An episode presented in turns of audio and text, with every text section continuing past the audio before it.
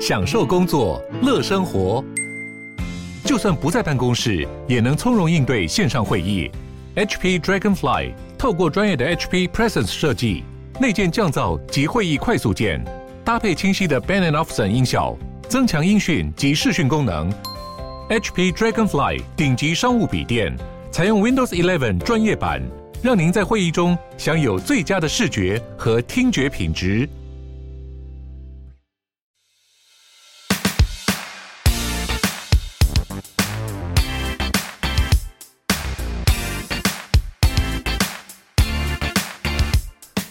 Hello，大家好，我是 Sean，际遇的共同创办人。际遇是一个专业的房地产租赁公司，我们的服务包括包租代管、代租代管、不动产租赁以及空间规划。在服务客户的过程中，我们发现说，大家其实还是对房地产的知识是非常陌生的。因此，我们创立了 Open House 这个平台，希望可以透过我们平常的实务经验，把很多的专业房地产知识分享给大家。所以，如果你对房地产也很有兴趣的话，欢迎你们追踪 Open House，也追踪我们的公司际遇。Hello，大家好，欢迎大家收听 Open House Open House，我是 Sean。我是 Tim，今天想要讨论一个以前我们在做买卖的时候常常听到的主题，就是关于房子，就是大家跟中介买，除了方便之外了，重点是中介可以帮忙把关很多关于这个房子有瑕疵的问题。嗯，嗯，小瑕疵可能我们讲漏水啊，或是那种虽然是可以修得好的东西，对啊，一些什么冷气漏水、嗯对，结构漏水或对者对地板对捧菇什么，对这种很明确可以直接修缮。对，有老屋很容易遇到，这个修的好，但是有一些瑕疵可能是修不好的。那哪些瑕疵会是修不好的？我们今天可以一一来去跟大家做一些解释，然后呃，也可以跟大家分享一下，依照我们以前在做买卖的经验，哪一些东西可能还好。或是哪一些东西蛮严重的，可能一定要，就是譬如说，如果我们遇到，我们可能真的会建议不要买之类的的东西。对，嗯，那我们先从这个呃最常听到的一个东西开始，就叫做海沙屋。对，这个名词大家一定都听过，而且有些人对它的认知都一知半解，但都会把它说的很恐怖。对，海沙屋到底是什么？其实海沙屋我觉得算是一种坊间名词，对统称啦，嗯，对。那实际上，中介圈或是我们讲不动产圈讲的海沙屋，应该是属于在讲述它的这个钢呃混凝土里面的这个氯离子含量过高。对，对，那它会有个标准。那我们这边也有帮大家准备这个标准的一个。呃，它标准其实有变，它有资料。那以现在，因为我们今天录音时间是二零二二年的这个五月底嘛，对那以这个时间来看，它之前我们这边调到资料就是说，一九九一年以前的这个。一九九一年以前啦，那时候没有特别明定规定说什么样子的氯离子含量是属于这个氯离子过高。嗯我我跟更新一下，它呃氯离子含量的这个比例多少才算过高？是民国八十三年才公布。对所以说呃就是八十1994三年年以前的状况，应该说你不能说是建商无良或什么有的没有的，嗯主要是当初政府并没有对这个东西有任何的的的定义。标的定义啦，对应该是这样讲，没有是错。对对对，那氯离子含量它的算法是以每立方公尺里面，对就是混凝土每立方公尺里面，它会钻孔去测量它的这个氯离子含量是有没有超嗯过、呃每立方公尺里面有没有超过一定的公斤数的一个对比例。对，对那以民国八十三年以前的标准来讲的话，是讲所谓的每呃立方公尺里面不能超过零点六公斤的一个氯离子含量。那到了一九九八年，就是这个民国，赶一九九八年是民国一多九少？九呃哎哎哎哎， 87八十七年，对， 八十七年的话改成所谓的零点三。对零点三就是每立方公尺里面的混凝土不得超过这个零点三公斤的这个氯离子含量。对那它的算法是，呃，应该说它的测法是，它会去，以前我们在做买卖来讲，它会去钻孔，对那它会去针对，通常是钻三个孔，然后取一个平均值。对，应该说，呃，它还有一些公司的标准，所以有没些错测的符合，呃，说符不符合标准，符不符合国家定义的规范啦。但是有的符合，有的不符合。那一般房间测法都是挖三个孔去测、嗯对做平均，对，然后因为它是用平均的，然后呃有一些有房子里面、嗯有一些地方比较有可能会氯子含量比较高，对所以以前我们会去听一些同仁或是师傅会讲说，呃，如果要这样讲好吗？就是 可以啊。我觉得就是嗯呃，以前都会说，哎，不要让它侧过的话，拜托不要去挖厕所上面， 要或者要是让它测过的话，对对就对是对对，就是不要去挖什么厕所那边，或然者后是阳台那对对对边。靠近外墙对的地之类方的 比较有，因为它是抓个平均值，所以有可能一个点没过，但两个点过。对那它平均如果是过的，它就是低于这个标准的话，它还是过关。对，所以很有趣原则的上是是，同一个房子测两次或三次，有可能有的过，有的不过哦、这样，非常有可能，而且也常常遇到同一个大楼，一个大楼楼上没过，你家有过，你楼下有过，就很对奇怪。对对，所以其实。呃，氯离子含量过高，大家我觉得先去厘清说这个含量过高跟海砂屋有一点点不能完全画上等号了。对就是说，呃，海砂屋一定是氯离子含量过高。对但你说这含量过高是不是就是所谓的那种很严重的海砂屋？嗯其实不一定。对对我我们在讲房间一点的，呃，氯离子含量过高会有什么状况？简单来讲，就是因为混凝土它，呃，我们俗称啊比较咸呐、嗯，所以它可能会到导致你里面的钢筋它会生锈，对生锈会导致它膨胀，对膨胀会挤压到水泥对变形，然后导致楼板剥落或怎么样没，错它的前因后果是这个样子。没错，就是你，所以你可以去判断说，如果你，呃，我以我们自己在做这个行业这么久，判断有两个方式。第一个方式就是，呃，去看天花板，或嗯是有有有，呃，先先讲它它的特征，就是我们会看到可能有一点点这个混凝土剥落一块一块，然然后后你会看得到钢筋会，看到钢筋，可能一条两条这样子，然后那钢筋可能也是有点锈蚀，就是看起来是有点咖啡色的。对，这种基本上你可能心里就有个底说，啊，有可能是氯离子含量偏高。对那嗯，一如果在房子里面可以去看的地方，通常我们会去把一些检修孔给推开。对所以大家在看房子的时候，我会非常建议，就是可以去有看到检修口，像厕所啊或厨房，嗯可能会有检修口的地方，推开来看一下下天花板漂不漂亮。对对，那因为有一些天花板。屋主可能有修饰过，对所以有两个地方在大楼里面，我觉得也可以去看。如果你真的很介意的话，一个就是地下室，对一个就是呃顶楼。顶楼乌突，对，乌突就是那个你顶楼户再上去那一楼对之类的，因为这两个地方是最不会有人去维护的地方。简单来讲，如果是老房子，这两个地方，呃，大家都没来过没有人要出钱，对，没有人要出钱，对所以对大家对没怎么在管，除非大楼比较有钱，觉得哦我们要对处理，对，否则大家这两个地方是没什么在管。所以如果你真的很介意的话，你可以去这两个地方看一下有没有我们刚刚讲的这个混凝土有剥落，然后看到有锈蚀的钢筋出现。嗯，如果有的话，你心里可能有一个底说啊，这个有可能是氯离子含量偏高。对对，然后第二个我觉得有一个呃，算是我们以前在台北市做买卖的时候一个。简单判定应该是说我们的一个观念，就是大概屋龄，以我们以前经验，大概民国七十三到大概七十八三左右，对，嗯三十多年到接近四十年的房子，比较有可能有这个状况对，。七十三到七十八，或甚至推到八十左右年次的这样子的竣工时间的房子，呃，不是说全部都中了，但就是几几率率有比较偏高，对但更老的房子反而不太会有、哦。对我那时候听到的是说，因为在那个时间盖的房子，它那个时候好像呃混凝土好像是比较缺还是比较贵，对对对，他们就去挖对对海沙对，所以就变成说那个时间的房子有点衰，就是他们那时候刚好呃比政较府也没规范，也没规范，所以就比较容易遇到啊。我必须强调，不是说你每一间买的房子看到是民国七十六或是七十八年盖对的，对对一定就是没有，但是就是说那个时间点的。比例有高一点，对对，这个是也如果今天我们在买房子的时候，可能心里台北市啦，台北市是这样，所以心里可能有个底。那如果是什么十年内、五年内房，基本上嗯基本上不太可能啊，不太可能，对对。但真的担心的话，没关系，一样照我们就刚才讲验的了方式， 对，验或是推开来对对看对，对。所以通常其实以我们在做以前买卖中介来讲的话，其实这个氯离子含量偏高，你会很介意吗？如果是，以我个人来讲，我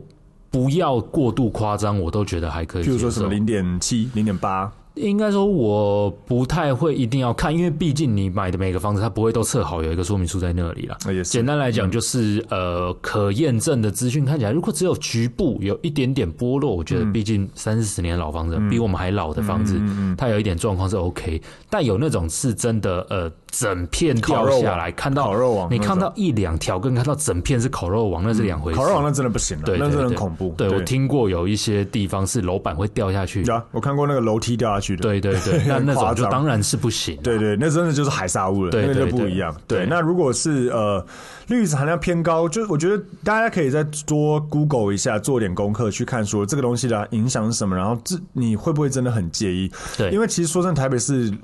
大家可能不知道，但台北市氯子含量过高的房子非常到处都是对其只实是测还非不常测多，而已只是测还不测而已。对，其实非常多。对所以，嗯，对，就是像刚刚讲，而且很奇怪，就像我们刚才提到，有可能你家假设你住二楼，二楼你家测有过，但三楼没过，或者对啊一楼没过，那到底这个房子是偏高，就是这个定义，我觉得本来就有点嗯不明确。简单来讲，你如果要要要现在要来办一池一一盆那个混凝土好了，你倒一把盐巴进去，嗯，你也没有办法去确定你拉的程度全部都会平均啊。对是对对对对，所以这个东西就是我觉得大家可以放在心里，然后有这个专业知识去知道说，哦，原来这个氯离子含量过高会有哪些影响，然嗯后、呃，如果含量到多少，或是说看到什么样的状况，可能就要危险，或是对如果但是只是看到一些一些状况等等的。那你就自行斟酌嘛。啊可以自行斟酌要不要。那对原则上，呃，如果当户有测没过的话，不动产说明书也会写了。嗯，对。那以前，哎、现在好像没有了，对不对？对现在新的信差房屋嗯好像当栋不会写了，我印象会吧？会吗？我记得要还再是都会问一下，我印象中好像有改。以前我们在做的时候，好像它是当社区同同社社区区有有中就对，它会写就标疑注似氯离子过高。现在我忘记了这个，要再问一下下。嗯，对，OK，好，这是我们先讲的氟呃这个氯离子含量过高跟海沙屋的部分。那第二个是这个叫做辐射屋，嗯，好、辐射屋是什么？哈，大概的状况就是说，辐射屋政府有个定义啦，就是呃，如果来我这边只能念稿规，这样 依照放射性污染建筑事物件。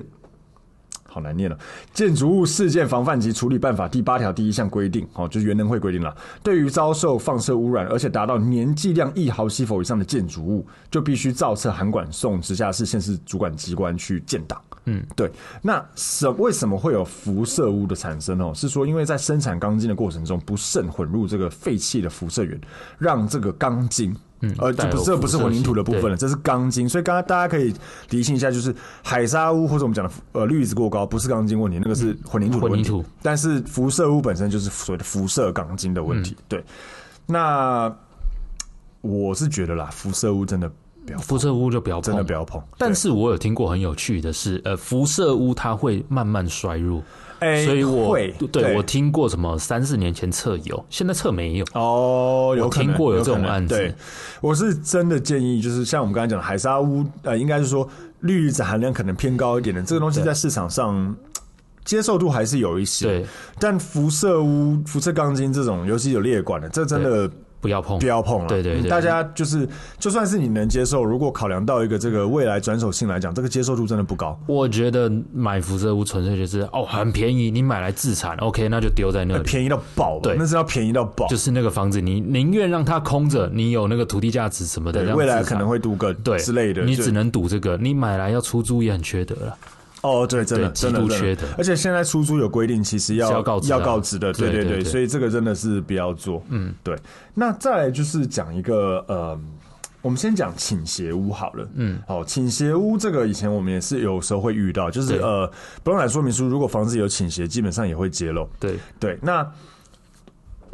我这边看一下，就是关于倾斜屋的部分。以前我记得我们在这个信差房屋嗯服务的时候，它有一个规范，就是倾斜在多少以内，对，政是府还这也是可政以府的。规定的了。对，我记得是什么两百两百分之之一一嗯，算是呃有倾斜，但是不影响安全。对然后两百分之一到四十分之一这个区间是有倾斜，需要评估结构是否安全。对那如果呃大于四十分之一，它是明确就是倾斜，无建议完全是推掉重盖。 OK OK，对对，因为我记得以前我们在服务这个买卖的时候，呃，信差房屋是规定说，那个呃我记得是两百分之以内是可以卖，嗯对但是超过两百分之一，信以前是我们是不能接，对对，所以它的规范就是在这个政府规范内，就是两百分之一有有可能有安全疑虑的房子，它就是不能卖的。对，它就不卖了。对那嗯，倾斜物要怎么判断？哈，其实我觉得这个比较没有办法直接去定义，就是反正我我个人我个人对倾斜超敏感，我知道你很敏感，走进去有感我觉就知道了。嗯走进去就可以感觉到这一栋有没有倾斜，但这个真的是因人而异，因为很多我感觉得出来，你感觉不我出来我没什么感觉，对对，，但就是如果你真的遇到房子有这样子的状况，你有疑虑，那就可以提出。那你真的很喜欢，就要求测量了。对因为这个很难去定义，有的时候真的只是啊，当初的师傅客厅的水平没有拉平，有时候是它地板的问题，对不是不真是的大房楼子倾倾斜斜，，对，这个很难去。以前是说丢个当刚呃那个什么弹珠弹去珠放在地上，让它看它滚，对，但是你很难去真的测啦，你除非全市的室内地板都去这样子测，才有办法去。而且去就像我去们刚刚定义讲的，就是说你有可能是当初师傅水平本来就没做好，对，所以或是你去厕所测那个有有泄水对啊坡度，对那当然那厕就所不不准，准啊厕所对对绝对，对不所以准所以呃，这个东西我觉得最好的方式就是你有疑虑，你就有要求要测量。对，或是说，因为大部分倾斜屋是有列管，然后对呃，大部分比较大的大的中介公司也都会知道哪些，像我们自己也知道，我们公司附近其实你在二呃六有五巷啊，那边就有，很多，对对对，其实很多，其实蛮多的屋比想象中嗯多，其大实家不蛮要多觉的得很难和平遇东到路。也有嘛，中央东路也有，对，所以其实还是我们我们会知道这些资讯，就是以前公司也有跟我们讲，对那公司会跟我们讲，就是公司都有造策略，他公司也知道，嗯对对，所以公司知道的东西，他基本上不动产说明书也会写出来，大家很好奇倾斜屋是什么，然后讲一个就是呃，忠孝东路跟东华南路口有一栋对是倾斜，极度倾斜，蛮明显的，其实超级从外观清晰看是蛮。和平东路也有一间在那个瑞安街口那附近，对对对那个也是很也明极显度对倾你斜去看它跟隔壁大楼，你对从下往上看，嗯怎么越来越近？对，这 两栋这两栋我们不用说哪一栋，但如果大家有兴趣去看一下的话，你会明确看到嗯对那栋大楼是靠在另光外一复栋大南楼路上。也有，对对，光复南路也有， 所以这都是我们都知道了。那呃，一样嘛，就是如果跟一些比较大的中介公司买的话，基本上他们一定都会告知，啊他会。告知，对，对所以这个对一般消费者，我觉得跟大公司买比较不需要担心这件事情。对，那再来就是讲这个所谓的红黄标危险建筑，嗯，好、这个嗯蛮有趣的。大概我这边先讲一下危险建筑的定义哈、哦，就是经这个建筑呃建筑主管机关就是建管处吧，对，去呃。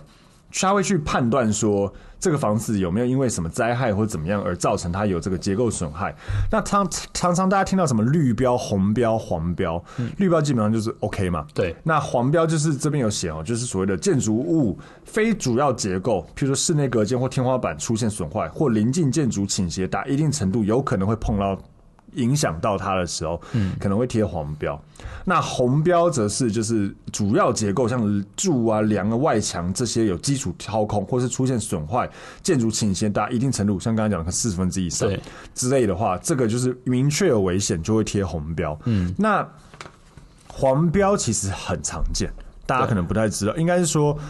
呃，像我们现在做买卖的时候，很多很多历经九二一或三三一的大楼，嗯尤其是电梯大楼。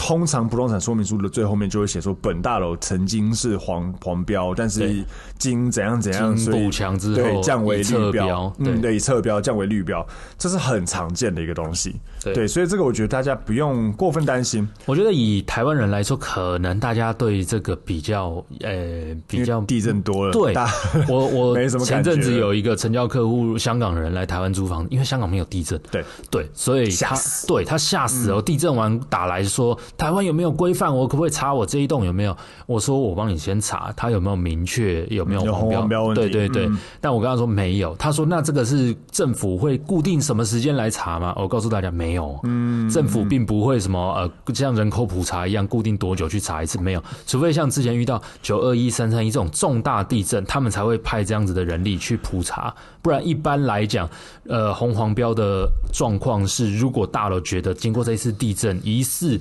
室内有某些地方嗯之前就遇到嗯大一个剥落啊，就对，和平东路那裂个掉 啊，对或对干嘛，那管委会还会去申请嘛，啊对，管委会要花钱请结构技师来去做查核，嗯而不是政府对这个有任何太多房子了，明没确办法，对啊，他没办法这这样抓，嗯这嗯就跟查税一样啊了。对，太多了，太多了。了，他没办法这样，就变成说你要主动去申请。那因为对，虽然讲台湾人因为对这个有点好像无感了，啊比较无感的啦，对，不过因为每一次遇到这种大灾害的话，其实通常建筑法规都会变严格，是所以有些人会说什么九二，他只买九二以后，对甚至三三以后的房子，因为建筑法规有变严。是对，所以这个是一个我觉得如果你会确实怕，可以参考了嗯对，像那个外国人，我就跟他说，如果你未来对这个极度疑虑，那建议你买大概屋龄二十年，哎，租啦，租嗯屋龄二十年左右的房子。其实我真的觉得有差，因为我一定有差我的啊嗯我家住顶楼嘛，十五楼，然后我住那个房子不到十年嘛。是我之前有几次地震很大，对我觉得还好哎、对啊，就是我觉得好像房子是。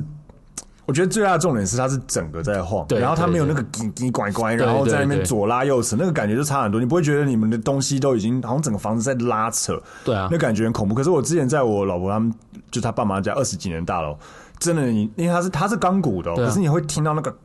那个声音，你就觉得可能大楼要垮了。我我我很恐怖嗯上次我住呃也是老房子嘛，大安区租的老房子。上次地震，我老婆说客厅变梯形，我想说太 惨了。对，真的有差，真的有差，因为新的怕大楼有一些有那个什么避震阻尼对什么的，对对它还是它就是它比较晃动感是整个在晃对，就比较没有那么可怕。对对啊，好，那这个呃我们大家也有问到说要怎么去看这个建筑物是不是安全的哈？嗯，一般来讲，其实我们去看说呃，第一个就是主要的结构墙，对跟主要的梁梁柱跟柱不能有明显的裂缝。我所谓的明显裂缝，不是那个油漆的裂缝、哦，对，是通常我们会讲说，可能你一块钱硬币是塞得进去，对或是你看到那个裂缝有所谓的错错位，位对，就是上下已经有怎么讲呢？它不是一个平面了，就对了。应该是说呃错开来跟裂开来，不对知道这样子解释大家听不听得懂？对有的就是是错开，它已经不是同一个平面了。对对对，你就想象板块，然后一个高一个低的概念。对对对那个就叫错那个就位不行，这这种一定是不行的。所以如果我们先去看说，好，如果房子本身有这些东西，就可能有安全的疑虑。嗯，对。那大家常常看到那种呃，因为我常遇到房客以前会对说什么那个油漆有油漆裂裂缝，那真的不那个是不啦是，那真的是表面它 P 图或者什么的问对题。啊，嗯你就你你自己脸上抹粉也会裂掉、啊。对哦对对对对对，基本上就是那个概念。对，所以那个就不用过分的担心。对好、好，那再来就是我们可以讲一个，这个就是比较难以定义的东西，就是凶宅。对对，凶宅也算是房子的。呃瑕疵啦嗯瑕疵。对，那凶宅的定义是什么？还是一定要讲一下。内政部的凶宅定义基本上就是房子的专有部分，所以的专有部分就是你的、只嗯所能有给权你内嗯用，对，所有权内，所以公社不算哦。那所有权内如果发生呃凶杀、他杀、自杀，诶、然后。那这还有一个重点就是你死在哪里，跟你查从哪里有求死行对为，，理论上这两个地方都对会，算。就是所谓的跳楼了。它这个就是跳楼的定义了。假就设是七楼跳到二楼的露台，那其实七楼跟二楼露台都会都被会列中为凶宅。对对对，这个是内政部的凶宅定义。那实际上，当然我们之前有别的集数有讲过，就是实际上如果真的遇到诉讼的时候，还是看法官看法官怎么判定认定了对，因为对没有任何一条法律规定什么叫凶宅，那个是对内政部的规范。对，那很多坊间会讲到这个。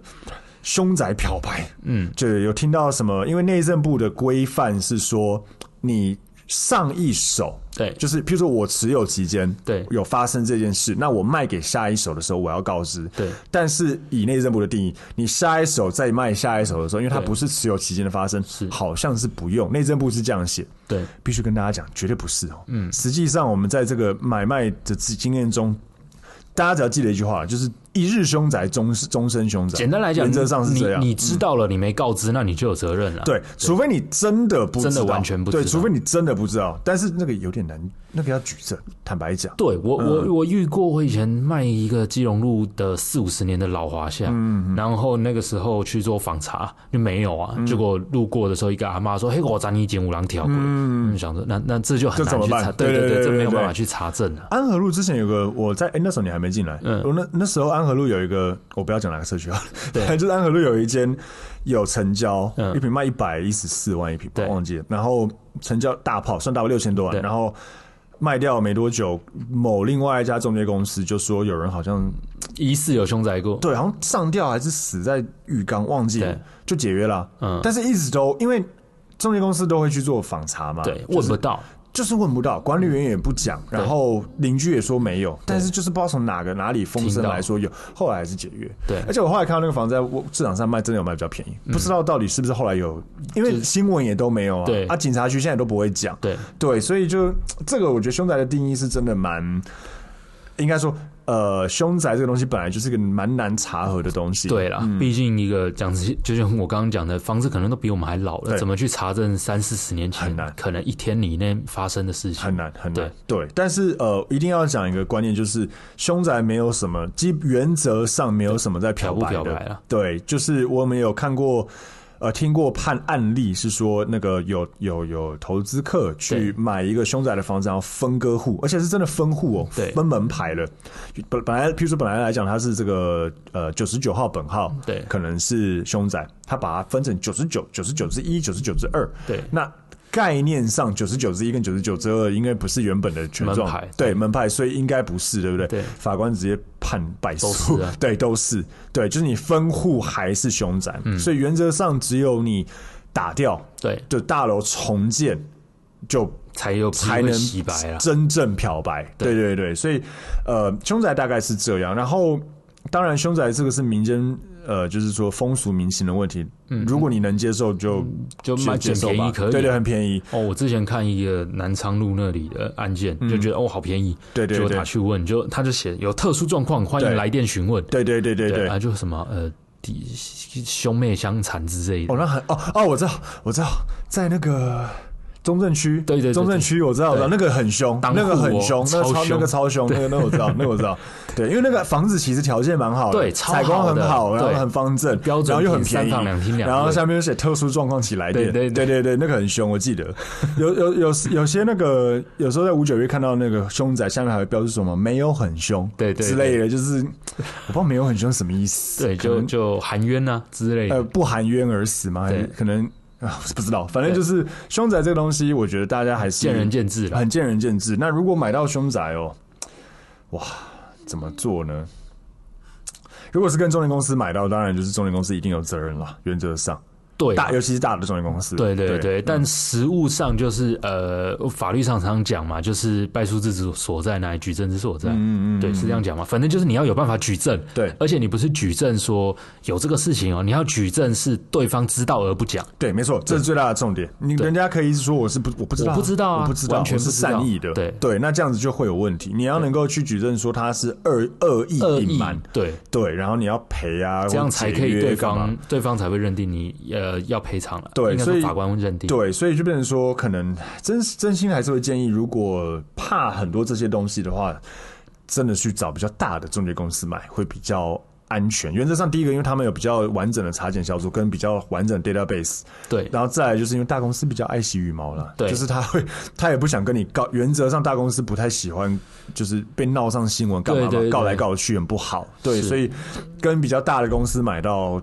呃这样子的房子的稍话，微有比较会比较有保障啊，比较有保障嗯对，但实物上还是、我觉得就跟呃地震啊红标、黄标、绿标一样，如果你对这些东西极度呃敏感，嗯，那你就找新房子，你就去买预售屋什么，呃。对啦，对对啦，对啦，因没有为错。这大间的中介公司他会努力去查证，但就像我们刚刚讲的，很难去百分之百去帮凶你宅过真的滤很难掉，百分之百。对对对对，所以如果你极度敏感，你就去买预售屋，没错没错。那呃，最后讲到一个，就是也蛮常在台湾看到的，就是所谓的违建。对啊，台湾其实大概呃，会不会抓抓个二十年好了？二十年以前的房子，屋龄二十年以前，几乎百分之九十以上都一定有违建吧？我我敢这样子讲啊，我觉得应该，我觉得没有到二十年那么久，就更近，因为因为违建还有二公， 对啊，像我家二我家就有二公啊，二对嗯这样会不会进我出得来？没对有啦，就是。 呃，二公，然后譬如说阳台的二公，或是加铁窗、凸窗、涂窗、机房的二公，对机房回馈，顶楼铁棚，其实没申请也算违对建。，或是譬如说，像有些人会偷一点点梯间，对就是站梯站梯，对对对，超多，超所以多对了，对对占梯、占法定空地，呃，对，一楼的占对法定如果还空地，搭棚子什么，对对，这种也可以算，所以真的非常的多。对那我们今天可以去跟大家就是讨论一下，就是以前我们在做买卖来讲，哪些违建是嗯还好，然后哪些违建是比较可能会有问题的。对，我们现在说到底什么算违建？好，我的认知啦，是不是建物测量成果图里面没有或不该有的？其实也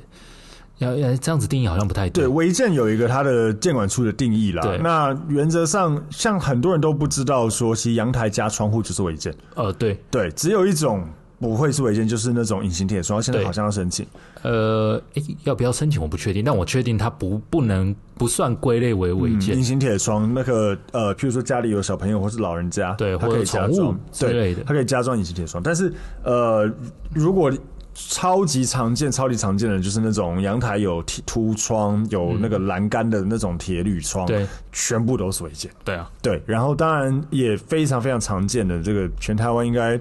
外推，嗯呃外推阳台外推，所以阳台外推就是原本它是阳台的空间，你把它对变成室内，对你把阳台跟阳台跟室内的隔间墙打掉，基本上就这样上阳台外推。然后还有一个很常见的就是顶楼加盖，顶加也是多到一个不行。对，那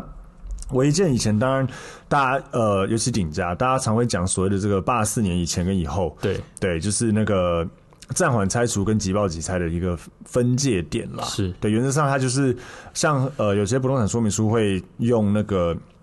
空照图有没有这对件事情去看说，哦，这个违建是否是八三年前有盖的，对，嗯然后再来就是有没有被爆拆过，对。但是我先讲这个空照图这件事情，就是现在尤其是科叉叉上任之后，呃。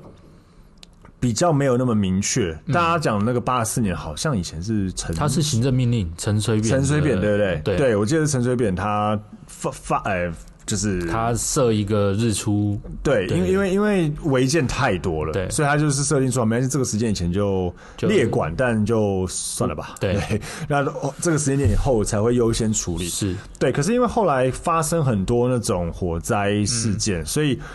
现在变成最容易有问题的违建，就是有影响公共安全，对，譬如说像很常听到的呃盖满，对，顶楼加盖盖满，所谓的盖满就是。呃，大家可能有自己听众自己可以看一下，自己家里走到顶楼，嗯那个顶加是你人是可以至少上去顶楼平台的，对还是你到了顶楼那个那个楼梯就被人家顶加封起来，是出就出不去顶楼对，的。换个方式想嗯好了，就是如果遇到火灾，你往上跑的时候，云梯车有地方可以把你接走，对，那这跑样不子掉跟至少跑得掉嗯的差别。对对对，至少没有到盖满，对，那也就是因为这样，所以如果有盖满，以至于呃楼下邻居如果真的遇到这种事情，往上逃是逃不掉的话，这种几乎都是优先会处理。对啊因为，这种爆了它一定来就。怕怕出事嘛，政府对很怕出，事。然后对原则是来了叫你限期改正，那改不正他就会约拆除大队来错，然后拆完之后记账单来叫你买单。没错，所以呃，大家在买这种有顶加的房子的时候，第一个一定要去。可以特别注意说有没有，被查爆过，哎、对，先不动产说明书基本上会揭露对有没有被爆拆过，在什么时间点，然后再来就是你可以自己去现场判断说有没有盖满，对那如果没有盖满的话，可能还好；有盖满，真的就要小心。嗯，但这个当然还是要看。我觉得买顶家的产品，真的要看那个邻居跟屋主跟邻居处的好不邻好里。的状况。对，不爽你就检举你，对监管处天天来。我觉之类得的这个邻里状况是一点，再来就是屋主本来楼上怎么使用。哦，对对，很多人呃买顶价是图它可能投报率漂亮，嗯可以自住但是可能前屋主顶价自住。对对，那那也台湾大部分的屋主很奇怪，虽然顶价是楼上使用，但有的觉得啊自住就算了，不理你。对但是如果你要出租，他会觉得凭什么顶价算公共空其间？实现况确实，如果顶家出租的话，比较容易遇到问题。对是真的对对在对，然后呃，它还有隔间、隔几间的问题嘛，对现在是两间嘛，对嗯对，所以。呃，有一些朋友，我们身边有些朋友在买顶家产品，我们有时候也会建议他说，不然你就住顶家楼下出租，对啊这个问题会小一点点。是嗯，对，所以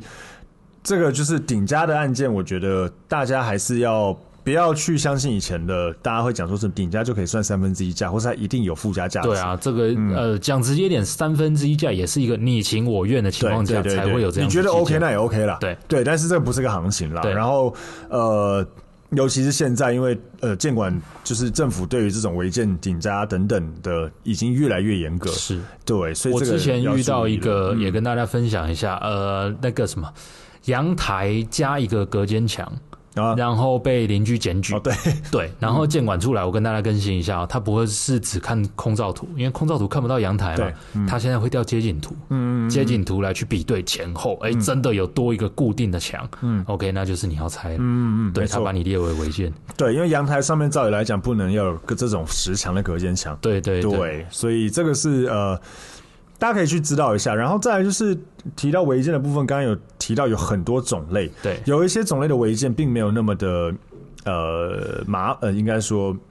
怎么讲？并不会造成你的房子有太严重的价值减损，或是说它不是一个很有可能会被爆拆的东西。嗯，譬如说像、嗯阳台加窗，对，凸窗好了，嗯甚至凸窗，凸窗如果你看这一这一片巷子，大家都对凸的乱七八糟，那基本统上统也都凸，基本上那那个都没事了。对，除非是新发新大楼，新大楼有些有明确规定，尤其是现在它新会的房子，统一外观，对，所以新大楼你偷偷去加，基本上很有可能就有问题。就一定出事，不对用对不用有人检举，管委会会来找你。对对对对对对对，所以像这种新大楼可能不行，但那种老公寓、老华夏，你看整排全部都秃，基本上你秃也就理论上不太没会什怎么状样况，，除非你是事后加的啦。但事后加的也会分，如果你是面后面阳台可能好一点，对，对，然后面前面大不马要路太那么明目张胆了。对对对，这个就是这样。然后譬如说，像刚刚有提到呃，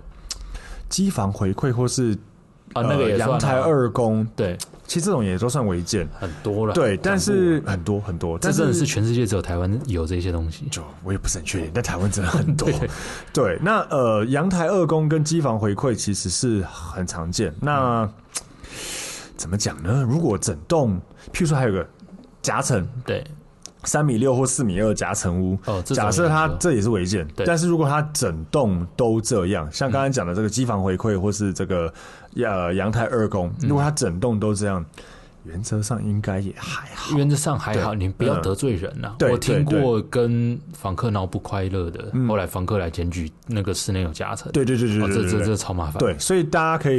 有个观念，就是如果你房子在出租，本身就有一些这方面一些模糊地带的东西，对可能就是尽量不要跟人家闹不愉快。对对对他真的有很多把柄可以弄你。对，真超的多超多因为的台湾就是法在那里，但对啊嗯一堆是台湾都情理法，所以这些大家都不当一回事的，真的出事了，人家拿这个来弄。譬如说你是违法隔套房，对然后你又对你房客很叽歪，哪个对房客就靠不爽就报监管处，哎、你这个好像是违法隔套，监管对处就要来，然后对看到真的是靠你就爆就了。直接爆，对对对，所以这种事情就是不要去呃这样子。然后对其他的违建的部分，我觉得就是比较严重的，可能就像刚才讲的，如果顶楼加盖有盖满，嗯，对，或是有一些比较夸张的，还有什么违建是很夸张哦？我觉得违法隔套算蛮夸张的，嗯，对，所以大家如果在买隔套产品，真的尽量，尤其是近年来隔套的对这几年隔的，看一下可不可以请对方出要示出示一下他施工有没有装修执嗯照。对，装修执照。因对为我都呃，双北市跟桃园装修，呃，隔套的装修执照是很难申请，比较严格。对，这大概是、反正你买的房子，如果它隔套，如果说是近两三年啊，对嗯再往前我真的是没有没有去查大概几年，近两三年、三四年内施工的，尽量跟他要到这个东西，对比较好。否则你可能买来，然后因为它投报率漂亮，买来然后违法隔套，一一一个邻居检举，是啊，你就爆了。对啊对你拿不出来，对，所以这个大家在买房子遇到这种，不管是瑕疵，前面讲的瑕疵物也好，或是后面顶呃违建不太算一种瑕疵，可是一定是要有个注意的东西。对、啊，我补充一下，呃，现在台呃新北什么的我不是很清楚，但台北市啊，如果你是老公寓、老华夏顶楼，你要加铁棚哦对去挡挡日晒啦、挡防水啦，对这可以的，但是要申请哦。对对对，要申请，它有个高度限制，跟对对凸对跟凸的限制都有。嗯对，那它能够有效的呃避免那种顶楼太热，以及呃常年要修漏水的这些问题。没错，但是那那一定是要申请的。嗯对对对，湘西我记得好像不能盖超过四分之三了，但是实际上大家可高以去度查跟一下，凸度我要去查一对，下，跟我记面得积有，都有，因为我们之前有遇过，我们之前有个分管，它的呃太凸，对有被监管处要求要要缩回来。对对对它本来它是凸整个，对嗯，它缩回去。它的原则大概也是，呃，因为如果你盖满云梯车会不好接人，所以对它需要留一部分的空地是没有屋檐的。对对对，大大概概是这对样对，大部分呃政府会在意的这些违建的部分，大部分都是跟这个公公共共安安全啊有，因为简单来说就是如果有这样的事情发没生，事都没事，没事就有没事就是大事。对，像之前高雄发生呃城中城嘛大对啊火灾，对啊对我们有客人最近在跟我们讲说，他们在找这个商用空间嗯的时候，还有哦，还应该是更之前那个钱柜的事情的时候，对钱柜发生火灾之后，很多商用空间的这个。呃，消防法规变得对嗯极度的严格，所以他们变成说要找，譬如说健身房这种类型，就变得超级困难。对啊因为就很是难找法了规因为一件大事情而变得更严格。是当初这个呃隔套的事情变严格，或顶家的变严格，尤其新北市也是因为那时候中和有个大火灾，对之类的，所以这个是大家可以去查一下为什么会变这样，然后自己有这个观念，在看房子的，不管是前面讲的瑕疵，嗯或是后面的违建的部分，都一定要有这个观念，你就可以比较。比较不会有问题啦。是对，比较不会有问题。OK，那今天大概、呃、我们跟大大家聊这个防止瑕疵跟违建的东西都到这边。那当然，如果呃有一些可能我们没有那么专业，对那欢迎大家留言跟我们讲一下应该是怎么样。那对啊也或是谢谢遇大家过的反问馈题，对对，或是对自己在买房子遇过的一些问题，是呃，或是呃，像刚刚我们讲的一些凸的呃高度、长度，有点忘记了那个，我们要查一下，怎么可以再补充给大家。对，OK，那也希望大家可以呃加入我们的社团，对然后也可以帮我们的 Open House 在底下留言或是评论。嗯，对希望你们多一点反馈，让我们有更多的素材来去呃做更多的内容。 OK，好，那今天的 Pass 就到这边，谢谢大家，拜拜。